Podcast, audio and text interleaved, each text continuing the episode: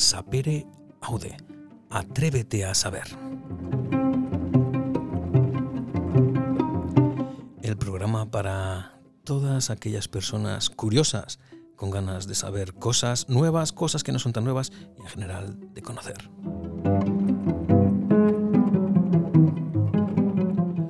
Hoy vamos a hablar de vida.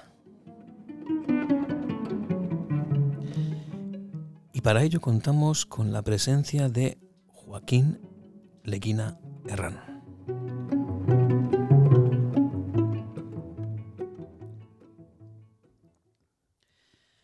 No fui un niño feliz, pero sí un niño muy querido. Y nunca me faltó el calor de mi familia ni la mirada atenta de los mayores más cercanos. Pero pronto me llegó la desgracia, un mazazo probablemente evitable, que torció mi vida. Por eso Difícilmente puede decirse de mí que fui un, hijo único y mimado. Al contrario, creo que desde mi infancia he sabido y sentido que un golpe de fortuna te puede convertir de por vida en un perro apaleado. Joaquín, eres un, un perro apaleado. En cierta medida sí, porque lo que has leído se refiere, me refiero en el libro a la muerte de mi madre, cuando tenía solo seis años. Aquí detrás puedes ver la foto de una chica joven, una niña. Esa es mi madre. Efectivamente, es una cita de tu libro que se titula Domicilio familiar, que editó la editorial Valnera. Y este libro ha sido a través del, cual te he conocido. Y me voy a explicar. Em, normalmente, todos estos episodios de la serie Sapere Aude comienzan con una pregunta que es prácticamente común a todos ellos. Y es preguntarle al invitado quién es. He empezado con esta cita hoy porque, como he dicho, te he ido descubriendo a partir de, del libro. Yo soy de una generación que nació en los años 70, nací en el 72, tengo 50 años, y sí que conozco a, a Joaquín Leguina por la memoria, el recuerdo que tengo de cuando Joaquín Leguina se dedicaba a la política, presidente de la Comunidad de Madrid, hace muchos años. Y ese es un, recuerdo que tengo. A lo mejor las personas que son más jóvenes que yo, que tengan a lo mejor 20 años menos, pues no saben quién es Joaquín Leguina, eh, el político. O sí, ya lo veremos. Pero en cualquier caso, lo que me ha llamado la atención de la lectura de, tu libro es que yo no sabía que eras cántabro. Pues sí, nacido en un pueblo que se llama Villanueva de Villascusa, donde mi abuela materna tenía una, una taona, es decir, una fábrica de pan, que cada noche se amasaba una tonelada de harina, o sea que era importante. Y mi abuela no es que fuera rica, pero tenía dinero. Y mi, yo nací en esa taona, el año del hambre, el año 41, 1941. Pero al nacer en una taona, te, juro que nunca pasado hambre. Bueno, pues eh, vamos a proseguir el programa con la pregunta de rigor. ¿Quién es Joaquín Leguina Herrán? Bueno, ya soy una persona mayor. He dicho que nací en el 41. En el momento que estamos grabando tengo 81 años y ya tengo la carrera hecha, ¿no? Primero estudié el bachiller en un colegio de los Escolapios en Santander, luego estudié la carrera en Bilbao, luego por cierto que la carrera la estudié siempre con beca. Luego me dieron otra beca sabrosísima porque era muy, abundante. El gobierno francés, estudié el, posgrado, digamos, en Francia. Ahí hice la tesis doctoral, hice dos máster. O sea que eh, estuve estudiando como un auténtico cabrón. No, no todos los becarios lo hicieron así. Algunos se dieron unos buenos paseos por París. No fue mi caso. Y bueno, luego volví a España. Mm, un profesor que teníamos allí en, en, en IDUP, el Instituto de Demografía de la Universidad de París, sin avisarnos, nos colocó en el Instituto Nacional de Estadística aquí. Vino él a dar unas conferencias y le dijo al presidente del INE que tenía dos alumnos, que eran mi mujer y yo, que querían volver a España y que a ver si les, les podía colocar y nos colocó. Es decir, que llegamos aquí a España ya con, colocados. Estuvimos haciendo la, la oposición, yo la saqué, mi mujer sacó otra oposición, Y, bueno, fue una de las... Una encerrarse durante dos años estudiando, pero nunca me he arrepentido. Creo que fue una buena decisión. Porque ser funcionario, alto funcionario, en España era y es, eh, digamos, un pasaporte eh, a la libertad. luego me dio ocasión, por ser funcionario, alto funcionario, de estar en Naciones Unidas, ahí estuve un par de años, destinado en, Chile, Santiago de Chile. me cogió el golpe de Estado de Pinochet y con las mismas me volví para España. Era el año 74 cuando volví a España. Franco ya no andaba demasiado bien de salud y se iba a morir como se murió el hombre el año siguiente, el año 75. Y bueno, a partir de ahí eh, estuve jugueteando con la política primero y fui concejal del Ayuntamiento de Madrid, que realmente no he mandado más en mi vida que, siendo concejal de Hacienda del Ayuntamiento de Madrid. Tenías que, pasabas pasaban por tu despacho hasta lo que llevaban el, eh, a, los monos del retiro, en fin, mandabas mucho. Luego, oh, cuando se creó la, las comunidades autónomas, la Comunidad de Madrid, que fue la penúltima en aprobarse en las Cortes, me presenté, o me presentaron para cabezar la lista y ganamos por mayoría absoluta. Yo creo que no por nuestros méritos ni por mis méritos en absoluto, sino por el empuje que había traído Felipe González un poco antes. Esto fue el año 70 83 y Felipe González ganó los generales por goleada en el año 82. Ganamos por mayoría absoluta. Yo he estado ahí 12 años de presidente y hasta que perdimos las elecciones, o perdí las elecciones, y llegó Ruiz Gallardón, que ganó también por mayoría absoluta. Yo sabía que íbamos a perder las elecciones porque se había habido unos escándalos y tal, que no nos, no nos tocaron para nada a nosotros aquí en Madrid, pero eso quedó muy tocado. Y y yo he sido el PSOE hasta, que me han dado de baja hace unos días. Acabas de nombrar a Alberto Ruiz Gallardón y en aquel, el recuerdo que tengo de aquella época, eh, que era mucho más joven que ahora, tú también, obviamente, es que al parecer entre los dos había muy buen rollo. ¿Eso es cierto o es un mito? Entre tú y Alberto. Eso es cierto y sigue siendo cierto. Yo me considero amigo de él y él se considera amigo mío. Y bueno, ahora él abandonó totalmente la política, yo también. Y bueno, hemos hecho algunas cosas juntos y nos han salido bastante bien. En el ámbito universitario, yo sigo ligado a las universidades, concretamente a, una pública. Yo soy presidente del Consejo Social de la Universidad de Alcalá, que es una universidad pública, y trabajo en el CEU, que es una universidad eh, privada, de origen religioso, en cuyo origen está otro cántabro que se llamaba Herrera Oria, que fundó el debate, periódico antes de la guerra. Que por cierto, sale, mencionas, lo mencionas en tu libro Domicilio Familiar y también al, creo que al hermano, ¿no? O al, primo, Alfredo, Alfredo Oria. Alfredo Oria estaba casado con una hermana de mi abuelo paterno, Crisanta Leguina, se llamaba esta señora. Y Alfredo Oria era la mano derecha del marqués de Valdecilla.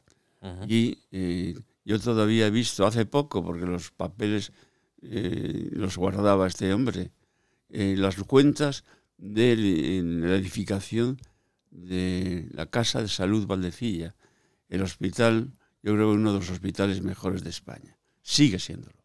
Y eso lo hizo el marqués de Valdecilla. Era un indiano, una persona que había hecho mucho dinero en, en América y el marquesado se lo dio creo que a Alfonso XIII. Yo creo en, en honor del esfuerzo económico que había hecho para crear una casa de salud ejemplar. Lo ha sido siempre. Valdecilla es, es, un hospital ejemplar, ha sido, es y espero que siga siendo. ¿Qué tienes de López? Perdón, ¿qué tienes de Leguina? No, de López, me, he ido con el anterior eh, invitado que tuve en el programa. Manuel López Puertas. ¿Qué tienes de Leguina y qué tienes de Herrán? Bueno, no sé muy bien. Habría que hacer un análisis genético de, mi composición. Yo creo que tengo en el carácter más de Herrán que de Leguina, pero en otro tipo de cosas quizá más leguinas que más de Leguina que Herrán. Creo que los Leguina, sobre todo mi padre, fue siempre un trabajador incansable y yo creo que tengo algo de eso también. No tanto como mi padre, pero tengo algo de eso. Y en cuanto al carácter, sí que yo creo me parezco más a los. Porque, en el mal carácter. ¿eh? Porque ah, ya has mencionado que tu madre falleció cuando tú tenías seis años, tú eras muy pequeño, cosa de la que hablas en el, en el libro Domicilio Familiar, que yo creo que es la primera vez, creo, que hablas de ello en un, en un libro, de la pérdida de tu madre, tan, siendo sí, tan niño. No lo, bueno, mi padre se volvió a casar, estuvo tres años viudo, se volvió a casar y no me llevé nunca muy bien con la mujer de mi Con Olimpia. Sí, María Teresa Olimpia, García Toral, que era hermana de un, por, esa, por la época de la guerra, muy famoso periodista y escritor. Alicio García Toral firmaba. Y tiene un, un libro, no una novela. Él fue, era de un partido, Partido Radical Socialista, que era el único partido socialdemócrata de la época en España. Y él, fue gobernador civil de Cuenca. Y tiene una novela que se llama El crimen de Cuenca. Que no tiene nada que ver con la película. No tiene nada que ver con la película. Y con el, esa del crimen de Cuenca, antes de la guerra era un dicho. Luego Pilar Miró recuperó la historia real del, del famoso crimen de Cuenca, que es una película, a mi modo de ver, excelente. Pero la novela de, de García Toral no tiene nada que ver con eso, pero es una novela muy autobiográfica y una descripción de lo que era la España profunda, a través de su experiencia como gobernador de Cuenca, que da bastante pena. Luego se tuvo que exiliar. En realidad se marchó. Me extenderé un poco sobre este hombre que es muy desconocido y que merece la pena conocerse porque es un escritor muy católico, curiosamente, y muy socialdemócrata y muy buen escritor. Se exilió, no, se marchó antes de que entraran los llamados nacionales en, en Gijón, ellos eran de Gijón, y marchó a Francia con una maleta y la camisa que llevaba puesta y luego se ya cuando terminó la guerra y entraron los alemanes en París se marchó a Argentina y acabó sus días y su vida se casó con una pintora argentina, se fueron a vivir a Nueva York y ahí acabó su vida. Tenía 102 años cuando murió. He intentado eh, ponerme en contacto con, las hijas de estos dos, de él, y no mm, conseguí eh, un email, pero no conseguí hablar con ellos. Precisamente en, tu libro, eh, cito tu libro Domicilio Familiar. Eso fue la guerra civil, odio, muerte y descomposición moral. Un desastre que este país aún sigue pagando y que algunos izquierdistas de nuevo cuño no quieren superar. ¿A qué te refieres? Me refiero a que la guerra fue una, vamos, una tragedia para España tremenda. Yo creo que es la mayor tragedia que ha sufrido este país, que ha tenido varias. Y eso se acaba las dos Españas se acaba en el año 78 con la nueva constitución, la primera constitución consensuada y que significa el abrazo entre hermanos, es decir, la reconciliación nacional. Términos, reconciliación nacional, que primero que lo usa es Carrillo, Santiago Carrillo, y está bien buscado. Eso es lo que se necesitaba. Y eso se consigue con la Constitución del 78, en fin, con la instauración de un sistema democrático avanzado en España que falta hacía. Se acaba con el franquismo y ahora vienen estos jovencitos a resucitar a Franco, a llevarlo de un lado para otro los restos mortales. Había que ser antifranquista cuando estaba vivo el bicho, no ahora.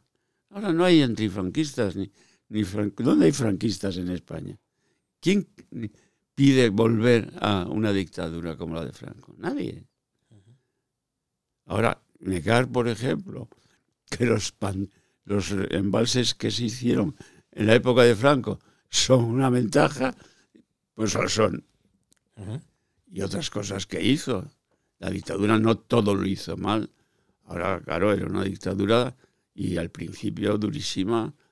Eh, bueno, rápidamente te hacían un juicio, te condenaban a muerte, luego te mataban o no, ¿no? Acaba de morir ahora eh, Nicolás Redondo Urbieta, Exacto. fue secretario general del OGT muchos años, un tipo valiosísimo, valiente, echado para adelante. Al padre ya lo condenaron a muerte después de la guerra. Condenado a muerte estuvo, no sé cuántos meses. Luego le, pasaron a, 30 años y estuvo 6 años en la cárcel. ¿Por qué? ¿Por qué? Porque era también de la UGT, no había cometido ningún delito. Mejor echarlo al olvido. Y no es eh, palabras mías, sino de un historiador mm, muy famoso que escribió sobre esto, que murió hace poco, y ese historiador decía que en la guerra había que echarlo todo eso al olvido, echarlo al olvido. Tú que eres una persona muy, muy leída, quienes nos estén escuchando no lo pueden ver, estamos en tu despacho que está forrado de libros literalmente. Así que te voy a hacer al hilo de esto que estás diciendo de, lo que fue lo que ha sido la reconciliación nacional. Yo pertenezco a la generación que digamos que estudió aquello de la EGB, la educación general básica, eh, ya después de la Constitución. Y hay una cosa que a mí me llama mucho la atención, porque a mí también me encanta la lectura, y leo creo que bastante, y es eh, cómo desaparecen y aparecen los autores en función de las ideologías. Te voy a decir una serie de nombres y me gustaría que tú dijeses algo al respecto de ellos, brevemente.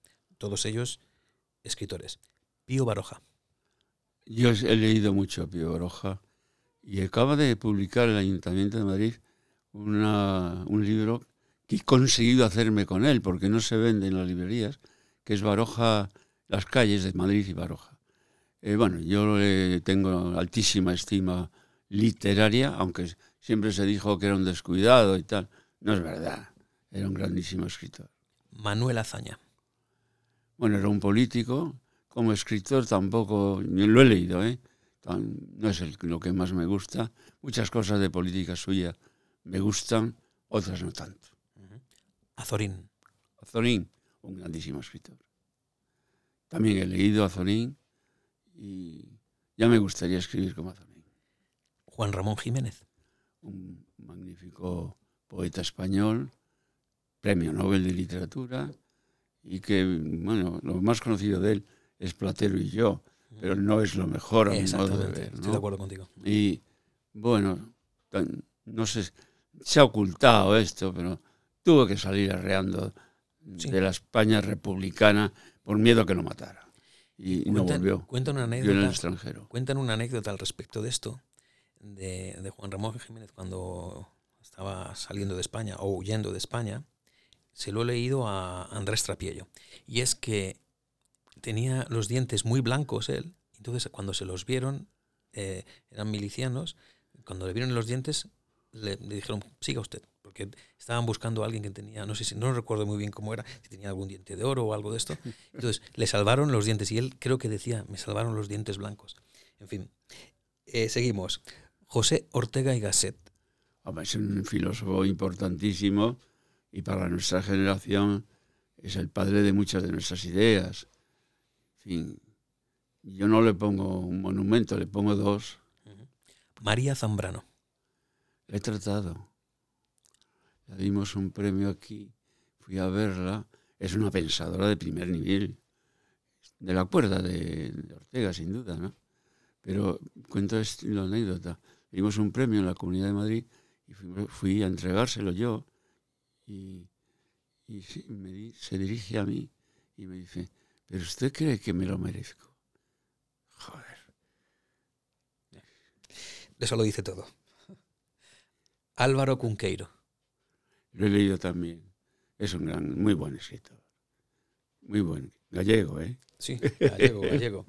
Voy a por otro, a quien mencionas precisamente en tu libro, Venceslao Fernández Flores. Es que mi padre era un muy, muy aficionado a Venceslao Fernández Flores y tenía todas las obras de él. No las conseguí retener cuando murió mi padre, no sé qué fue de ellas, pero he seguido y las he vuelto a comprar. Y es un grandísimo escritor, otro gallego. Otro gallego y un, escritor eh, preterido, olvidado. No sé por sí, qué. es injusto, porque es de un enorme, un, un, humor a veces de un agrio, pero un humor de altísimo nivel. Y dicen que uno de los mejores comentaristas parlamentarios. Sí, también lo he leído. He, leído los Claro que mm, a la distancia muchas cosas se te escapan. Claro. Claro, en fin, eran otros tiempos.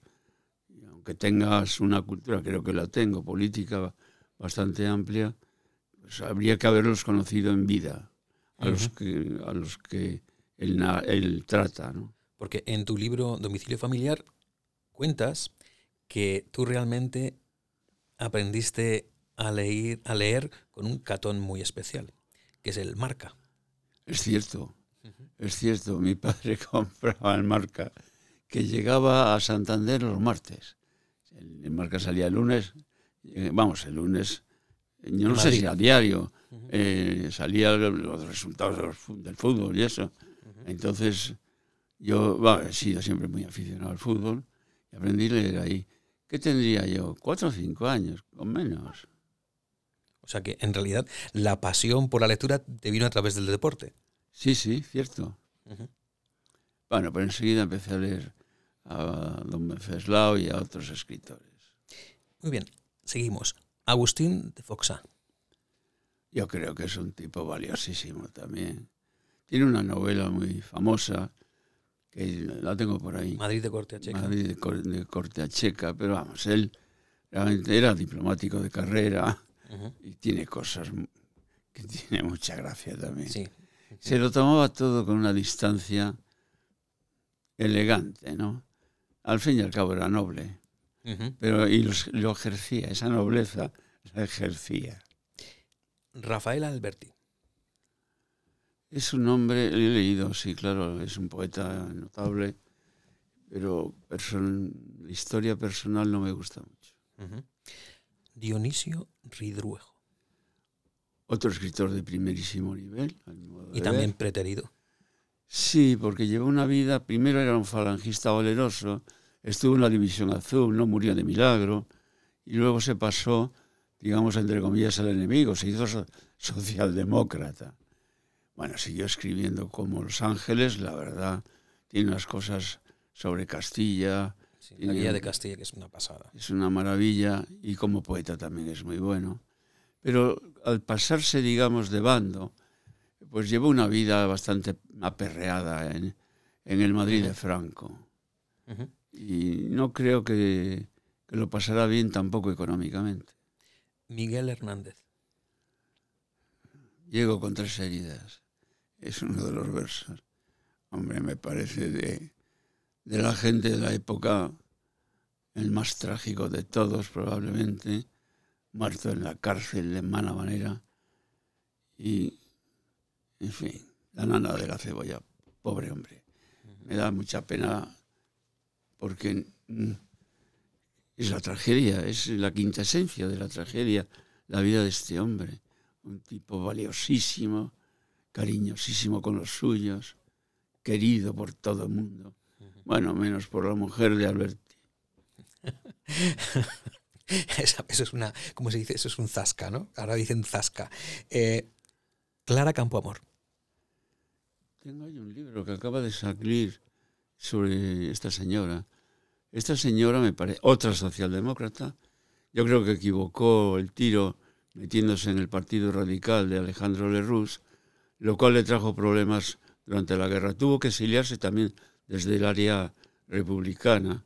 Bueno, es la que trajo, de su mano vino el voto de la mujer en España, que por cierto, una parte solo ¿eh? del Partido Socialista, hubo diputados socialistas que sí votaron a favor, por eso salió la ley adelante, pero claro, Indalecio Prieto se le metió en la cabeza Que no, que si votaban las mujeres era como si votaran solo los curas. Y, pero hombre, por favor, hay, un- hay toda una tesis doctoral, Porque la primera vez que, que votan las, que tienen derecho a votar las mujeres en España es en el año 33 que gana la derecha. Y muchos dijeron, "Ay, claro, ese es el voto de la mujer. Bueno, ha habido analistas, historiadores, que demuestran que no es eso, que no es verdad. El triunfo de- del centro derecha en el año 33 eh, se debe a que los errores que se habían cometido. Manuel Chávez Nogales. Otro escritor preterido, exiliado, muerto joven en Inglaterra y que ahora se menos mal. Trapiello es uno de los valores que han, han traído el libro de Trapiello Las armas y las letras. La- exactamente, las armas y las letras, es, debía ser de obligado, eh, de obligada lectura. lectura. Ya, sé- obligada ya sé que, ya sé no hay que obligar a nadie a leer, pero desde luego yo cuando yo para mí cuando lo leí, que fue no fue hace tanto, fue hace siete años y luego me lo he leído ya varias veces, fue una revelación total Sin duda, y eh. absoluta. Habrá que agradecérselo. Yo, personalmente, se lo, cada vez que lo veo, se lo agradezco. Eh, parece un valor tremendo, de un valor personal también. Sí. Porque Andrés no se casa con nadie, Ujú. y hace bien. Bueno, está casado y tiene hijos, ¿eh? No se casa, ¿eh? La única persona con la que se ha casado es con Miriam, Miriam, Miriam Moreno Aguirre.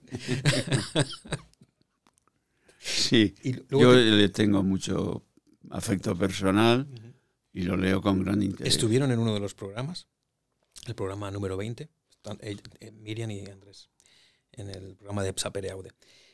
Y luego tenía aquí apuntado uno que ya has mencionado y del que has hablado, que es Alicio Garcitoral, a quien yo he conocido por tu libro. Jamás había oído hablar de él. Bueno, que ya hemos hablado antes, ya he dicho que, en fin, no, no volvió a España nunca, lo cual es una tragedia tremenda. La gente que ha muerto en el exilio, o la gente que ya no ha podido volver, que es el caso de este hombre, a cualquier español bien nacido le tiene que dar mucha pena. Hay un personaje, eh, escritor, no, no muy conocido, que es Antonio Zozaya, pero él fue, eh, cuando se exilió en, eh, en México, y murió en el año 41 ya con 80 y muchos años, 81 creo, 82, no recuerdo ahora. Y mm, Zozaya fue el que creó una colección que, si la memoria no me falla, se llamaba Biblioteca filosófico-económica. Bueno, fue el primero que introdujo los filósofos alemanes en España, hizo muchas traducciones a finales del siglo XIX, venía de la, de la institu- afín a la institución de libre enseñanza.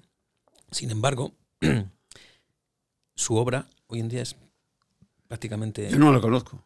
No, pues, eh, pues lo digo, que prácticamente ol- olvidada. Y, por ejemplo, Díez Canedo, Enrique Díez Canedo, Sí, hizo, hizo un eulogio cuando él falleció en México. Eh, no sé, es un personaje que yo pienso que está mucho por descubrir. Pero bueno, Probablemente. Yo desde luego no lo conozco. Entonces, vamos ahora a hablar de una cosa que se, se intuye cuando yo le- cuando he leído el libro tuyo, y es un poco cierta melancolía en tu vida, o en tu forma de, de expresarte se intuye un- una felicidad no completa. Voy a leerte un párrafo de tu libro. En cualquier caso, la felicidad es diferente en la niñez y también en la adolescencia, cuando se trata de acumular o de coleccionar nuevas experiencias y emociones como si fueran ladrillos con los que construir el edificio de nuestra propia identidad. Si bien se mira, la vida de cualquier humano no es otra cosa que la permanente afirmación de su personalidad ante sí y ante los demás. ¿Has sido feliz? Es una palabra que detesto. ¿Por qué? Porque creo que es un mito. ¿no? En la vida, en la vida hay ratos buenos y ratos malos. Y si el rato es bueno lo que debemos llamar felicidad, pues adelante. Pero eso de buscar la felicidad. Yo recuerdo un viaje a Estados Unidos que eh, estuvimos hablando con un arqueólogo norteamericanos que, que trabajaba, había trabajado mucho en España y, y- y nos dijo lo siguiente. Muchos norteamericanos, cito la frase de memoria, dijo, muchos de los norteamericanos creen que en la Constitución está el derecho a la felicidad.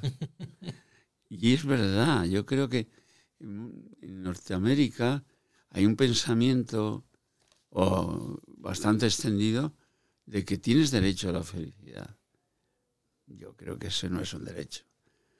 Si te vienen bien dadas, aprovechalas. Y punto. ¿Hay algo de lo que te hayas arrepentido? Ahora cuando he dicho esto de, de lo que te hayas arrepentido, no lo he dicho antes al principio del programa, pero me, me sabe un poco raro tutearte, porque yo siempre, cuando era adolescente, siempre te he conocido por la televisión como Don Joaquín Leguina o el señor Leguina. Entonces, eso de tutearte queda. Me suena un poco extraño porque siempre en mi memoria. Es que, es que soy viejo ya. Porque si fuera de tu edad no te daría esa. esa Exactamente, pero como yo de lo, que quiero con este episodio de Sapere Aude, que titulamos Vida, es conocer a Joaquín, por eso te tuteo. Te iba a decir que se me ha ido la pregunta, para que veas. No me acuerdo lo que te iba a preguntar, nos hemos ido por las ramas, pero eh, estabas hablando de la, de la felicidad, que tú no es una palabra que no, que no te gusta. ¿Hay algo de lo que te hayas... no de lo que, ¿Hay algo de lo que te hayas arrepentido y, o de lo que te arrepientas? Vamos a ver, arrepentirse es una pérdida de tiempo, evidentemente. Solo se arrepiente uno de los pecados cometidos para que te perdone Dios si eres, si eres creyente, ¿no? Pero arrepentirse para qué sirve? Que haya cosas que, que haya hecho mal, muchísimas. Que no las volvería a hacer si me dieran ocasión, pues por supuesto que no las volvería a hacer. Pero eso de arrepentirse, ¿para qué? No tiene sentido. No es útil para la vida arrepentirse. En, en, tu libro también hablas de una persona que yo ignoraba su existencia hasta la lectura del libro, que es tu hermano. Yo no sabía que tenías un hermano. Y cuentas también cómo, en qué circunstancias nació y que fue también un poco, si no la causa, una causa indirecta de la muerte de, tu madre, porque tu madre falleció a, a, raíz del parto de, de tu hermano. Y en el libro lo mencionas, no mucho, y mencionas una anécdota que sí que me gustaría que, de la que hablásemos ahora, y es cuando tu hermano fallece en el año 92, creo recordar, si no me equivoco, 91, 92, según el libro, y cuentas que tenías un acto político, total que por, ese, por asistir a ese acto político llegaste, digamos, muy justo para el funeral. Y que tu padre te hizo un reproche. Un reproche, se cabreó conmigo. Se cabreó contigo. Y con razón. Y, y que lo que te dijo era algo así como, ¿cómo se te ocurre dejarme en estas circunstancias o algo así. Dejarme solo. ¿Cómo se te ocurre dejarme solo en estas circunstancias? Estaba rodeado de sus hermanas, de, sus, de toda la parentela, pero él sentía que era yo el que tenía que estar allí, lo cual me satisface. Me acuerdo muy bien de aquel funeral. Llegué, iba con mi coche solo, llegué justo cuando estaba ya el cura vestido, el cura que era amigo de casa, sobre todo de mi tía Julia, un cura que, había conocido de yo de, estudiante de, para, para, cura, vamos. Eh, iban, iban un grupo de, ¿cómo se llaman los estudiantes de cura? Seminaristas. Seminaristas, el seminario. Iban un grupo de seminaristas todos los días a jugar a los bolos, a, a contar chistes, a divertirse y nosotros que éramos un, poco más jóvenes pues nos divertíamos con ellos. Entonces, el cura eh, hizo una homilía que me llegó muy dentro. Claro, conocía muy bien el problema y lo sacó allí. Y dijo, este hombre que hoy enterramos ha sido maltratado por la vida, estoy seguro que en el cielo se se le recompensará. No No sé si tanto a, los que estaban a mí, sí, me llegó muy bien. Este señor se llama Don Cándido, el párroco, de, Guarnizo, que ya ha muerto, desgraciadamente. Murió relativamente joven, además. él, era, don Cándido, era sobrino de, eh, del que había sido párroco también, que había tenido que salir por piernas cuando la guerra, don, don ¿cómo se llamaba?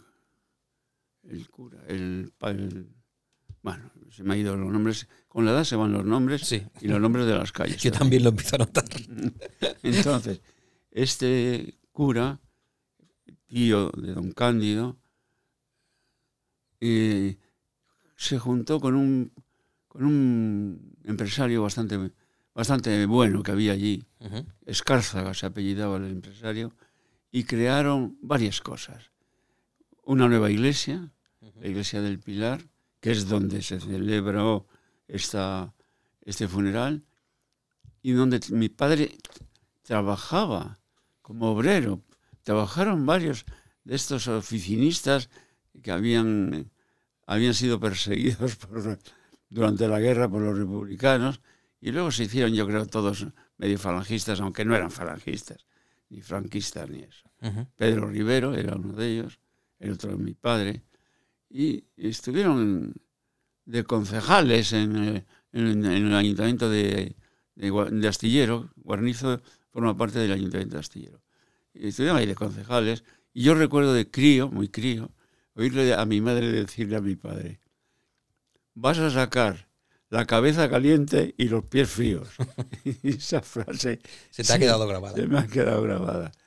luego mi padre abandonó todo eso, fue, fue, fue también sindicalista. Tengo una foto por ahí con, con, con Revilla. y están los dos, porque los dos eran sindicalistas de, de, de la banca. Y aunque Revilla no quiere recordar esa época, pero es la época que yo, que yo le conocí, bueno, la conocí antes, Revilla y yo... Em, ¿Te refieres a Miguel Ángel Revilla? Ángel Revilla, sí. Revilluca le llamábamos. Revilla era tenía una característica, estudiaba en, en los salesianos, pero a través de unos amigos comunes que tenían un, un penthouse, como se dice ahora, por invierno iban ahí, íbamos ahí a jugar a las cartas y a merendar y tal. Y Revilla traía de su pueblo unas truchas que yo no he comido mejores truchas en mi vida, pescadas por él. Ah. Él era hijo de la maestra del pueblo. Y eso marca mucho. El ser hijo o hija de la maestra de tu pueblo te obliga a ser un ejemplo para los demás, porque si no tu madre se va a enfadar contigo. Y ese es eh, eh, Miguel Ángel Revilla. Le tengo mucho aprecio. Como no tengo que votar en Santander, no tengo problemas.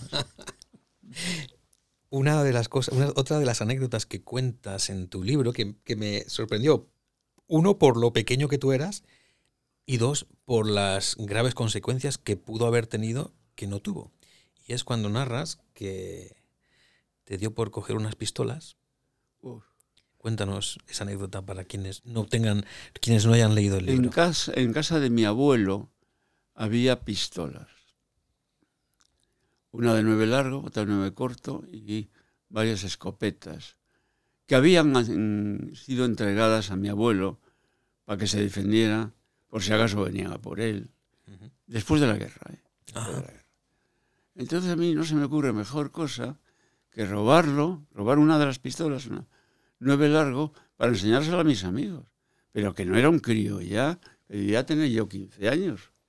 Y entonces no se me ocurre más que llevaba en el bolsillo, la saco delante de, la, una comisaría de la policía, eh, la policía armada se llamaba entonces, es que hoy es la Policía Nacional. Y el guardia que estaba en la puerta me dice, oye chaval, ven para acá. Me había visto, no me detuvo, se me quitó la pistola y me metieron un paquete a mí, a mi padre y a mi abuelo. ¿Tú cuántos años tenías? Yo creo que 15. Y entonces yo lo pasé fatal. Dejé de ir a ver a mi abuelo no sé cuánto tiempo. Jamás me dijo ni una palabra. Y eso que le había llamado el juez, ya había estado a punto, y a mi padre igual. Mi padre sí que me dijo más de una palabra, pero no me, nunca me abofeteó, que quede claro. ¿eh? Pero me lo un par de bofetadas me las tenía bien merecidas. pero no me las dio. Pero claro, les hice pasar una temporadita, nos salvó una cosa, la muerte de Pío XII. Franco dio una amnistía y todos a la calle. Así que nunca fuimos a juicio. O sea que estás en, no estás en deuda con Pío XII. En deuda con Pío XII, exactamente. Eh, cuentas también en tu libro, de hecho, así es como termina el libro. Siento hacer un, ¿cómo se llama esto? Lo llaman spoiler, estropear el final. Pero es que me parece una frase muy buena. Hablas de la muerte de tu padre, que murió ya mayor, con 95, 96 tenía. 95, 96 años y te pidieron que hicieses una, un, discurso en, su funeral y tú dijiste, mi padre fue un hombre bueno, pero no un buen hombre. Y luego hay una nota de aclaración, una nota a pie de página en el libro que dice, ante el desconcierto que ha generado la frase, quiero aclarar en esta edición que a mi padre no le gustaba que se le aplicara el dicho de que era un buen hombre, porque según él, esa muletilla se utilizaba para designar a las personas simples, intrascendentes. Sí, es verdad. Pero es que este fue cosa del cura de la iglesia de Santa Lucía. Mi padre iba todos los días, un rato, a la iglesia. Había prometido eso. Cuéntalo, sí, cuéntalo, porque fue la guerra. No lo sé seguro, porque nunca lo dijo. Pero yo creo que lo prometió, que si salvaba la vida, iría todos los días no a misa, a la iglesia, todos los días, todos los días lo cumplió. Eh, entonces iba a Santa Lucía.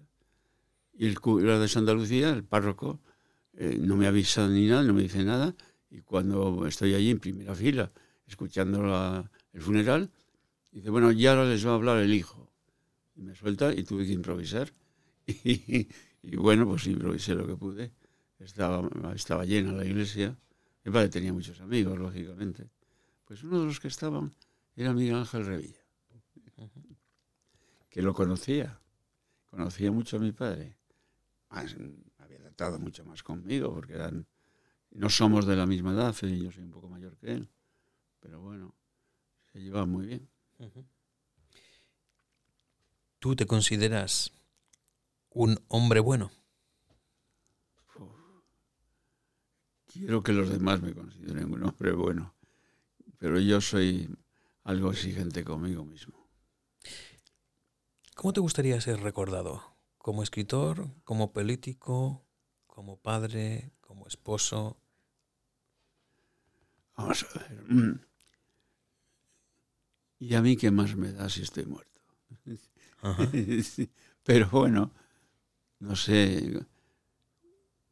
Ahora, cuando salgo por la calle y los viejos me reconocen, todos dicen que, soy, que he sido un magnífico político. Claro que me, quizá me comparan con los actuales, entonces cualquiera de los viejos creo que éramos un no, poco No quería yo entrar en arenas políticas, no, pero no, lo estás poniendo muy fácil. Me salgo, me salgo. entonces me dicen que, lo hice muy bien y tal. hicimos lo que pudimos. Y la verdad es que se nos ha reconocido por nuestros adversarios.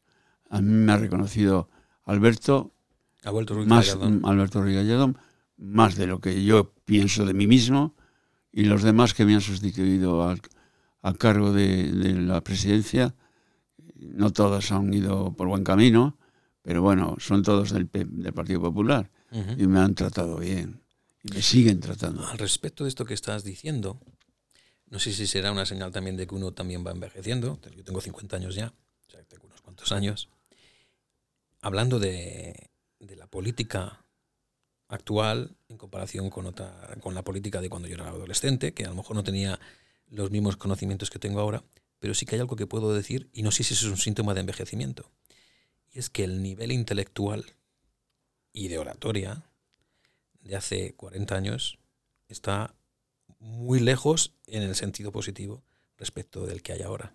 No sé tú si opinas lo mismo. Es decir, a ver, es verdad que tú has sido político del PSOE, pero aparte de eso, eres, una, un intelectual. Y es verdad que leer no te hace mejor persona, pero, pero ayuda. Mi amigo Mario Noindía, que había estado en ETA, por cierto, pero en fin, era un tipo valiosísimo, decía que un intelectual es el que ha escrito un libro o ha leído dos. O sea que la palabra intelectual tampoco es la que más me gusta. Pero vamos, yo he escrito más de un libro y he leído más de dos. En fin, en ese sentido. Pero volviendo a la pregunta, yo creo que el sistema de selección de las élites políticas en España, lo diré en una sola palabra, es un desastre. Y es ahí donde está el problema. Es evidente que para prosperar dentro de los partidos lo mejor es estar callado y hacer las genuflexiones correspondientes al jefe de turno, lo cual no es un buen sistema de selección. Pero claro, el sistema de selección que te lleva a ser candidato a una alcaldía importante de España, alguien que no ha trabajado nunca fuera del partido, me parece un sistema de selección perdido. Y yo creo que está ahí, y eso se acaba notando en la calle. Que nuestro sistema de selección era igual, pero claro, empezábamos y tenías que, si eras, eh, digamos, abogado del Estado, tenía más probabilidades de que te nombraran algo que si no eras nada, o que si eras un sindicalista que había trabajado toda la vida. Pongo dos ejemplos de dos diputados, el que he nombrado antes, Nicolás Redondo Urbieta o eh, Antón Saracíbar o José Luis Corcuera. Eran obreros, obreros cualificados los tres. Jorge Luis Corcuera llegó a ser ministro de Interior, por cierto, muy buen ministro del Interior. Yo, en fin, eh, no tienes que ser un alto funcionario para ser un buen político, pero haber trabajado sí. Y ese, según tú, es el principal problema. Sí, yo creo que es el principal problema que los partidos no quieren hacer una ley de partidos donde para ser eh, candidato a la alcaldía de Madrid, por ejemplo, tengas que haber trabajado una serie de años en lo que usted pueda haber trabajado, pero cotizando la seguridad social por cuenta propia o ajena, pero fuera de los partidos. ¿Volverás al PSOE? Yo creo que sí, si, si no me muero si no te antes. Sí, porque esta es una rabieta que tiene este Pedro Sánchez, que es un vengativo, y, y o se le pasa la rabieta a Pedro Sánchez, o Pedro Sánchez desaparece del mapa, y ya el próximo que esté ahí iré a verle y, le diré, mira. ¿Te ha dolido a ti personalmente? Hombre, sí duele siempre, pero mucho menos que si me coge más joven. Como te puedes imaginar, yo tengo el currículum bastante lleno. Bien. Hay una sección que es fija siempre en estos programas de la serie Sapere Aude, que consta de dos preguntas y una petición. Aquí va la primera, que creo que a lo mejor no te va, dado que estamos rodeados de libros, no sé si te va a costar o no. Si tuvieses que recomendar un libro que alguien debiera leer antes de, de, morir, ¿qué libro recomendarías? Uy, Dios mío. Desde Homero hasta ahora. Sí. pues recomendaría uno de Homero y otro de Cicerón. Pero sí, pero de verdad, eh, lo que recomendaría a cualquier lector es que vaya lo que sale este, este, año, lo que va a salir este año, o lo que ha salido. Eh, he empezado a leer, estoy leyendo un libro de una escritora nueva, se apellida Gil, que se llama Vengo con tres heridas. Es un magnífico libro. Vengo con tres heridas. Bien. Siguiente pregunta. Si tuvieses que recomendar una música que todos deberíamos haber escuchado antes de morir, ¿qué dirías? Mozart, ¿no? Mozart. Cualquier cosa de Mozart. Sí, cualquier cosa. Yo creo que... coincides, coincides con Andrés Trapiello, también dijo, él dijo la flauta mágica. Bueno, yo me parece un genio de un nivel tremendo. Aunque yo sí que me gusta la música, pero lo que más he escuchado eh, es, aparte de de tangos y de boleros es zarzuela, zarzuela y ópera.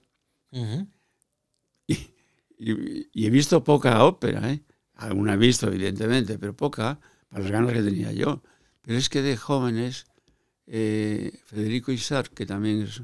Un de quien hablas también en el libro, por cierto. Sí, claro, éramos amigos y somos y seguimos siéndolo. Tenía una colección, a ser de su padre, una colección de discos de zarzuela y de ópera espectacular. Y como se puso enfermo, estuvo un par de meses en casa. No sé qué enfermedad tenía. Pero luego, luego salió adelante sin ningún problema. Íbamos a verle y a estar con él y poníamos siempre eso. Y él y, Arsenio Tazón, Tazón, el otro amigo, que canta estupendamente, yo tampoco lo hago mal, pues... no, te voy a hacer cantar, no te voy a hacer cantar. No, no, no tengo la garganta. Y, bueno, pues sí, era muy, muy aficionado. Pero claro, es la calidad que tiene Mozart yo creo que es inalcanzable. Y luego la petición. Si alguien dentro de 50 años, 100 años, 1000 años, tuviese la oportunidad de escuchar las ondas sonoras de tu voz del año 2023, ¿qué mensaje te gustaría que les llegara a esa persona? O a ese, o a ese ente que pudiera escucharte. Procura ser buena persona. ¿Cuál es la buena persona? La que se porta bien con los demás. Pues, Joaquín, te agradezco muchísimo que me hayas acogido en tu casa, tu hospitalidad, que estemos rodeados de tantos libros. Y me despido de ti con una frase que es tuya. Espero que tus hijos puedan decir de ti, mi padre fue un hombre bueno. Muchas gracias. Ojalá, gracias.